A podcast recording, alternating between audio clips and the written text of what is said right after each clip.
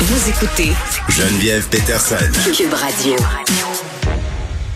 Luc La Liberté est là. Salut Luc. Oui, bonjour Geneviève.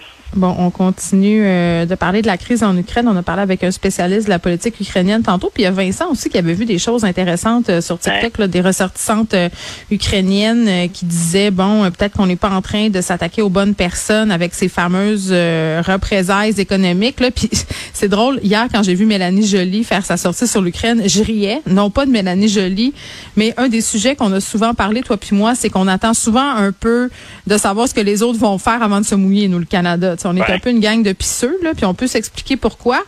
Euh, mais là, euh, tout le monde un peu euh, est embarqué dans le bal suite à, au, dire de Joe Biden et les autres dirigeants de l'OTAN aussi. De, quoi on a l'air? Mettons, Vladimir Poutine, là, tantôt, ça me disait qu'il pensait pas qu'il se réveillait la nuit pour penser à, aux représailles. Là. Mais, mais concrètement, là, ce que ça donne sur l'image tu parles euh, strictement au niveau canadien ou pour l'ensemble des pays? Ben, pour l'ensemble, je veux dire là, c'est parce qu'à un moment donné, tu as, une gang de pays qui se mettent ensemble pour dire qu'il y aura des conséquences. Euh, puis c'est ça, le bal a été parti par Joe Biden. Voilà, écoute, soyons soyons clairs, c'est pas la, la, charge ultime en, termes de sanctions. Je pense que, puis je, pardon? Je riais, je dis ben non, mais c'est pas évident. voilà. Mais en même temps, il y a, y a, derrière ça une approche qui est, puis là, il y, a, place à critique, bien entendu. Il y a une approche qui est, qui est très, très prudente. Est-ce que c'est trop prudent? Je pense que le, avant de sortir les, les, gros canons, malheureusement, dans tous les sens que peut prendre l'expression, je mm. pense que M. Biden voulait se laisser une marge de manœuvre. Ce qu'il espérait également, c'est que le mouvement de sanctions, ben, il soit généralisé. Euh, par exemple, quand on dit parfois, il y, a, il y a quand même des dents dans ces mesures-là et il y aura des effets, même si effectivement, je partage l'avis que M. Poutine n'a pas perdu le sommeil après ça. Euh, quand on parle, par exemple, de l'Allemagne, puis qu'on parle de ce pipeline dont on va euh, retarder ou en tout cas suspendre. Ça, ça fait peut-être plus mal un peu. Ben voilà. Puis il faut, faut voir aussi euh, vers qui va se tourner M. Poutine éventuellement quand il aura de la difficulté à gérer la dette ou que les banques auront de la difficulté à, bien gérer à, bien gérer leurs avoirs. Il faut voir aussi si les oligarques russes l'appuient parce qu'une chose qu'on oublie souvent parce qu'on prend pour acquis que c'est un régime autoritaire, c'est faudra voir aussi si de l'intérieur de la Russie il y a un mouvement ou une forme de résistance à Vladimir Poutine. On en parle peu, puis on sait ce qu'il advient habituellement des dissidents, mais mais, là, on coupe dans le gras. Quand, quand on intervient auprès des oligarques russes, ce sont des gens dont M. Poutine a minimalement besoin. Mais c'est très clair. Donc, je le répète, puis le Canada, bien sûr, on le fait à notre hauteur, puis au, rang où on intervient habituellement mm. au sein de l'OTAN ou au sein des alliés. Mais c'est comme un, premier avertissement.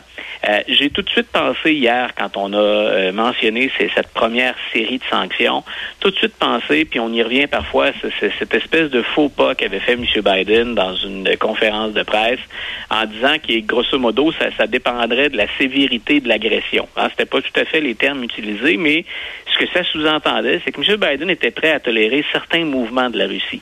L'idée, mhm. c'est de savoir à partir de quand ça devenait intolérable. Moi, je pense qu'un des messages qu'on envoie, le premier message officiellement, bien sûr, au reste de la planète, c'est M. M. Poutine ment effrontément, puis il invoque des prétextes pour intervenir. Ça, c'est très important de le dire, puis c'est tout sauf banal. Mais je pense qu'on s'attendait à ça. C'est les prochains pions, finalement, que M. Poutine va déplacer sur l'échiquier qui vont nous en dévoiler beaucoup. Euh, par exemple, jusqu'à maintenant, ce qu'il a dit, c'est sa version, bien entendu. C'est là où, en très, très mauvais français, je te dirais, on est vraiment littéralement dans la bullshit.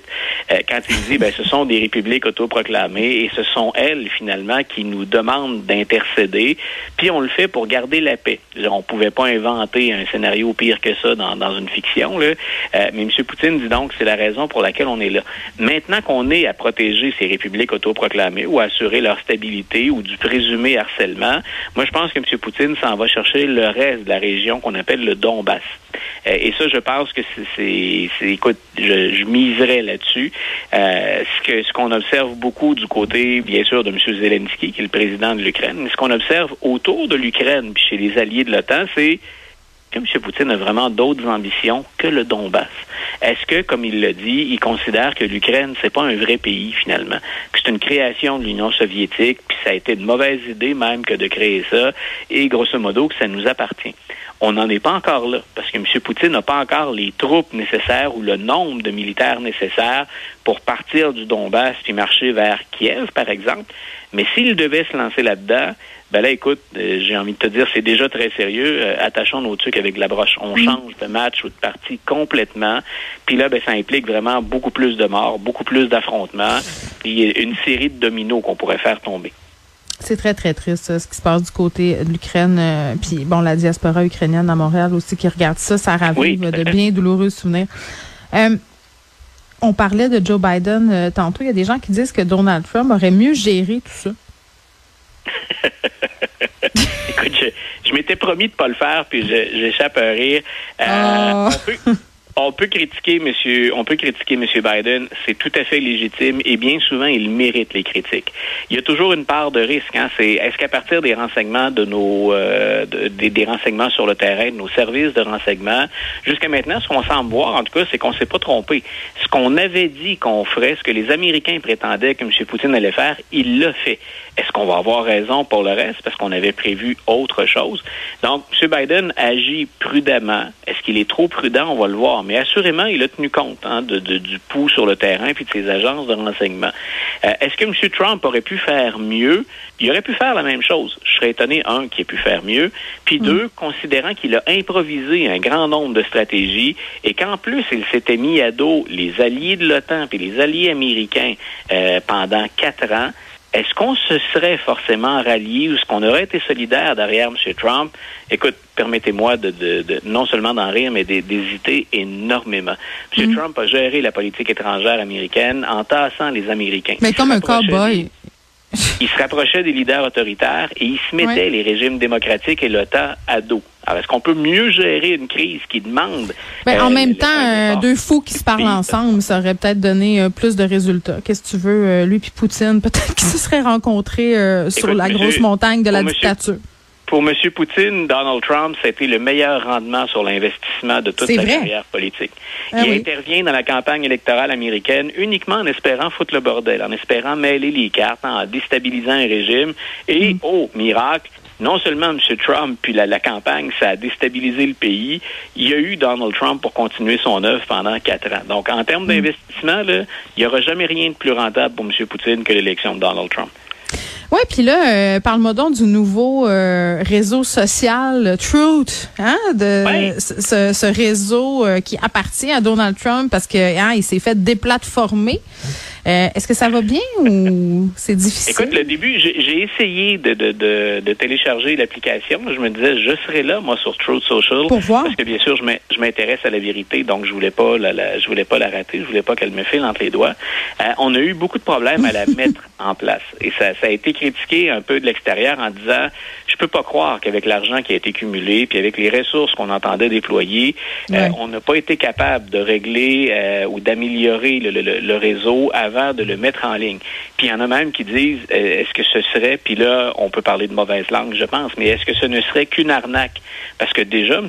Trump a accumulé beaucoup de sous, là, puis de... de, de, de, tu veux dire qu'il prendrait l'argent, puis il se pousserait avec? Il y a, une supposition euh, qui va dans ce sens-là?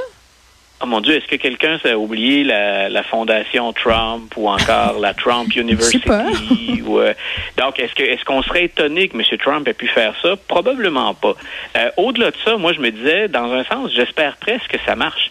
Euh, parce que je veux voir jusqu'où il peut aller avec ça. M. Trump, qu'on l'aime, qu'on l'aime pas, qu'on apprécie son bilan ou pas, ça demeure un joueur très influent. Ça passe encore beaucoup par la Floride quand on veut de l'argent, quand on veut des appuis politiques.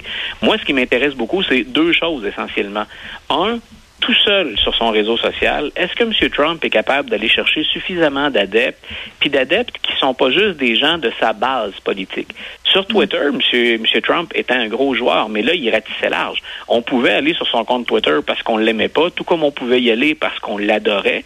Mais comme Twitter ratisse beaucoup plus large, ben, ça lui donnait aussi une banque hein, d'adeptes ou de followers plus large. Est-ce qu'il est capable de faire ça avec sa plateforme à lui?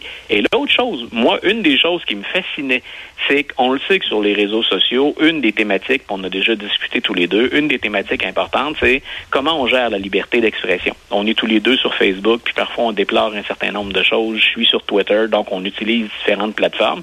Puis on a reproché à Twitter, Facebook, hein, soit de la censure ou soit d'éviter d'intervenir. Moi, j'avais bien hâte de voir qui seraient les modérateurs, puis comment on ferait la modération sur Truth Social. Donc, d'un côté, est-ce qu'on va censurer ceux qui aiment pas Donald Trump puis qui iraient là pour le critiquer? Comment on va gérer ça? Et de l'autre, euh, M. Trump n'a pas plus qu'à ça, puis je me je lui mets pas d'étiquette comme celle-là, mais on sait que parmi ses adeptes, il y a des suprémacistes blancs et des gens de l'extrême droite. Et habituellement, quand on fréquente ces gens-là, ben on a tout un discours haineux qui s'accompagne de ça. Est-ce qu'on aurait fait le ménage sur la plateforme aussi? Donc, est-ce que les modérateurs auraient pris la peine hein, d'aller jusque-là? Donc, moi, j'avais un intérêt réel, bien sincère. D'ailleurs, dès que je peux télécharger la plateforme, je l'ai pas réessayé ce midi, euh, mais dès que je peux, je peux le faire, je veux observer comment va fonctionner ce, phénomène-là. Ah oui. Moi aussi, je vais m'inscrire, Luc, puis on va suivre. On va être des amis sur Truth. des vrais amis. Euh, on termine. Toujours à la euh, recherche de la vérité tous les deux. Toujours, euh, je suis une guerrière de la vérité, comme chacun sait.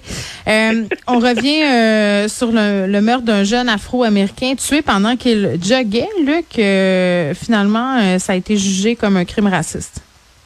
Voilà, écoute, on, a beaucoup de procès qui sont sous, sous les, les, projecteurs présentement, puis dans plusieurs cas, donc euh, ça, ça, touche la question raciale. Et on avait évoqué ça tous les deux, je pense, c'est la semaine dernière. On avait dit, ben les trois hommes, les trois blancs, ont été reconnus coupables de crimes, de meurtres.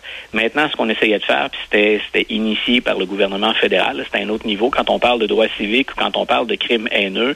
Et après un procès qui, somme toute, a été assez court et des délibérations qui ont été remarquablement courtes, non seulement les trois hommes sont reconnus de meurtre, c'est le racisme qui les a guidés.